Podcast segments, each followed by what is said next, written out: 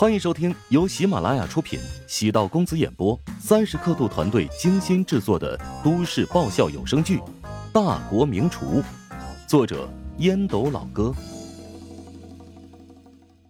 第一百一十六集。陶南方因病休养数月，解决堂兄的内乱之后，宋恒德的势力无疑成为一枝独秀。对陶南方这种善于制衡的人而言，并非是什么好现象，所以，他选择扶持谭震，用来打压自己，又或者试探自己的底线，不断削弱自己手中的权力。自己会不会动摇？依然忠诚于怀香集团，忠诚于陶家。宋恒德暗叹了口气，老板的心思浩瀚如深海，即使自己跟了他这么多年，依然猜不出他的真实想法。不过，从集团股票在证券市场的反响来看，新闻还是给股价带来了不小的刺激。乔治虽然没有什么显赫的身份背景，但前不久频繁出现在新闻头条当中，几个热门事件串联起来之后，瞬间引来巨大的关注度。关注的人多了，投资人也就更加有信心。尤其是乔治运营的网红食堂，这一个全新的模式。引起不少风投的兴趣，不少著名风投都找到宋恒德，希望能在网红食堂注入资本。在当下资本市场并不景气、投资方向迷路的大环境下，网红食堂能有如此吸引力，足以说明它的潜力。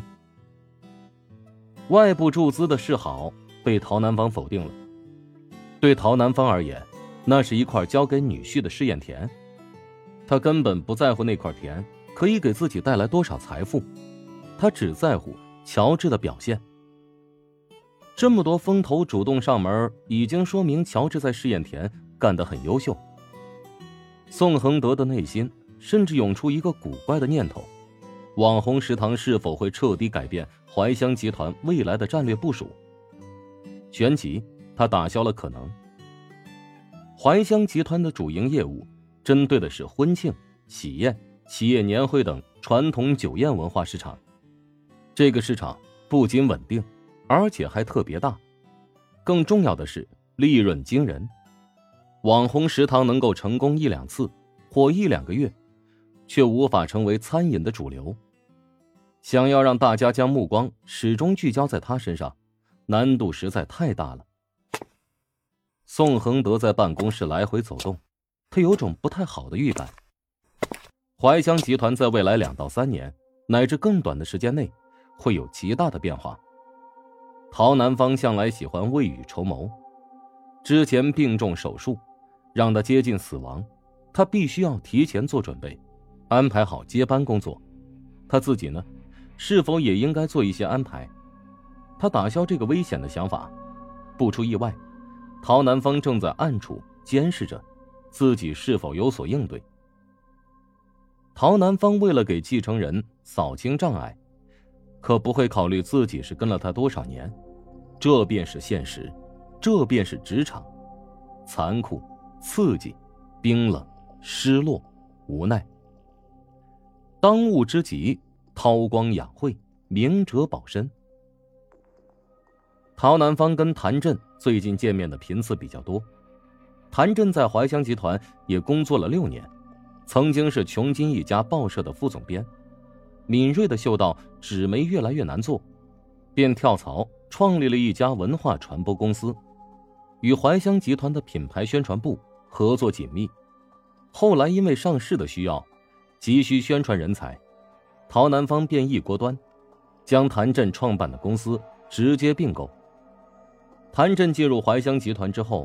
并没有得到重用，但他还是坚持自己的想法，在这几年集团宣传工作上从来没有掉过链子，也引起了陶南方的关注。谭震每次跟陶南方见面，都觉得是一场考验，甚至比起当年高考还要紧张。他想要在现在的位置上更进一步，必须获得陶南方的认可。然而，自己对陶南方的性格很了解。只要做错一件事，或者说错一句话，之前的努力极有可能烟消云散。如同你所预测的，婚事公布之后，在正面的引导下，集团股票实现了两日涨停。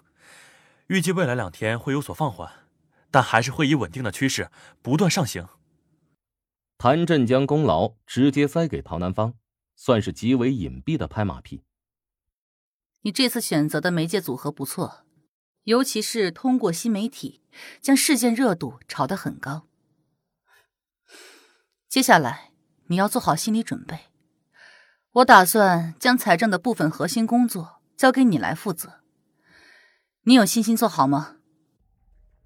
谭震心头狂跳。硬是忍住满心欣喜。我竭尽全力。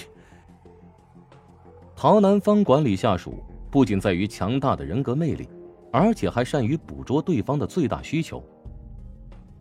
老宋跟了我这么多年，他挺不容易的，毕竟年龄大了，要关心自身健康，照顾自己的小家才是。以后他的很多事情都需要你来分担。我比不上宋总谨慎，但有信心做好您交代的每一件事。我知道，你心里有个疙瘩，公司一直没有给你分配股份，这个问题今年便会解决。怀香集团的老员工都或多或少有员工激励股，但谭震作为后来参加的，却没有那么好的运气了。尽管是副总裁，每年过年分红的时候。收入比不上一个资历深的总监，谭震因此也被不少员工所看不起。尽管企业按照岗位论资排辈儿，但薪资收入也是衡量你威信和实力的一个重要条件。以陶南方的口气，分配给自己的股份绝对不会少，毕竟他需要自己压制宋恒德呢。郝望有个爱好，喜欢打麻将。输赢呢不是特别大，只要有空便会来上一局。郝望平时在云海时，跟一些大爷大妈的关系很好，现在到了穷金，两眼一抹黑，摸索了几日，终于找到了一家生意不错的消遣场所。今天的手气明明不错，但几圈下来却是输了不少。郝望意识到，桌上的三人肯定是串通起来，合伙坑自己。找了个理由离开麻将桌。他虽然好赌，但可不傻呀。输赢没多少，但输了钱总会影响心情。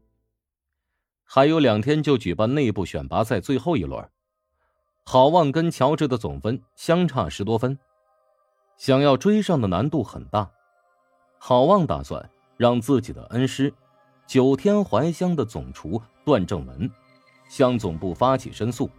质疑评选活动存在黑幕。郝望也是刚刚从一个群里得知，领先自己的乔治，竟然是怀香集团的驸马爷。有了这个理由，郝望反而平衡不少。他一直很自信，以自己的厨艺，怎么可能落后乔治那么多呢？那些评委肯定一早就得知乔治的底细了，所以故意将分打高。因为特殊的手腕。乔治即使赢了，也是胜之不武。郝望跟自己几个朋友都隐晦透露了这个意思。想必现在乔治的名声在选手当中已经是臭透了。选拔赛获得靠前的位次，并非靠实力，而是靠关系。哼哼，如果闹大了，厨王争霸赛的组委会介入，指不定要向怀香集团施加压力。第二食堂的员工。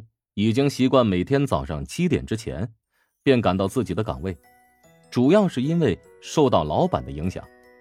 乔治比他们还要拼，作为员工还有什么理由不更加努力呢？刚起步，食堂便一直处于高速发展时期。